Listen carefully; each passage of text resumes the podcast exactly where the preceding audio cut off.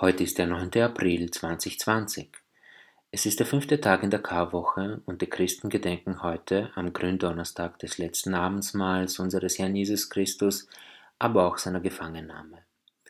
Der Höhepunkt des Leidens und des wunderbaren Heilswerks ist schon ganz nah. Jesus befindet sich mit seinen engsten Freunden in Gemeinschaft und keiner von ihnen wusste, dass in nur kürzester Zeit ihr Leben sich komplett verändern würde.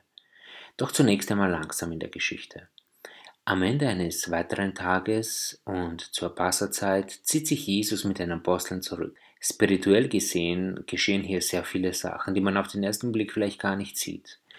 Ähnlich wie vor dem Auszug Israels aus Ägypten haben wir das Passalam. Wir haben Jesus als den Hohepriester, der für das größte Opfer sich vorbereitete. Ja, er selbst war das Opfer.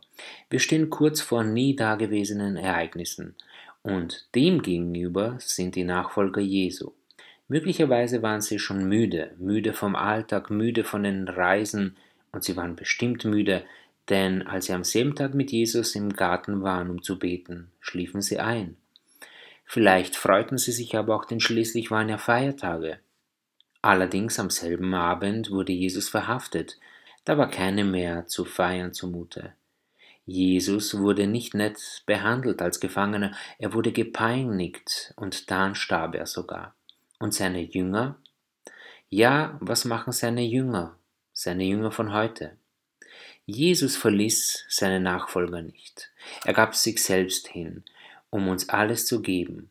Jesus wurde lebendig, damit alle dann im Glauben ewig leben. Ich möchte uns alle dazu einladen, uns auf das wirklich Wichtige zu besinnen. Das Leben bringt Sorgen und viele Herausforderungen mit sich. Auf vieles haben wir keine Antwort und keinen Plan, wie wir schaffen sollen. Doch vergessen Sie nicht. Jesus ist lebendig und sein oberstes Ziel für die Menschheit ist das ewige Leben. Lassen Sie uns diese Osterzeit mehr als sonst dafür nutzen, um Ruhe in unsere Seelen zu machen und Gott mehr Raum in uns und in unserem Leben einzuräumen. Die Bibel ist ein lebendiges Buch. Lesen Sie es. Das Gebet zu Gott ist die Gemeinschaft, die wir mehr denn je jetzt brauchen. Und vergessen wir auch nicht, was Jesus verheißen hat im Matthäusevangelium Kapitel 26 mit Vers 19.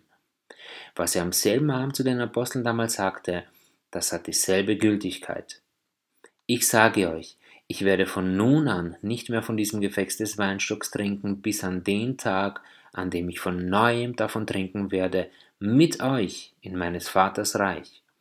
Jesus lebt, und er wird seine Jünger ins Reich Gottes bringen, so wie er es versprochen hat. Amen.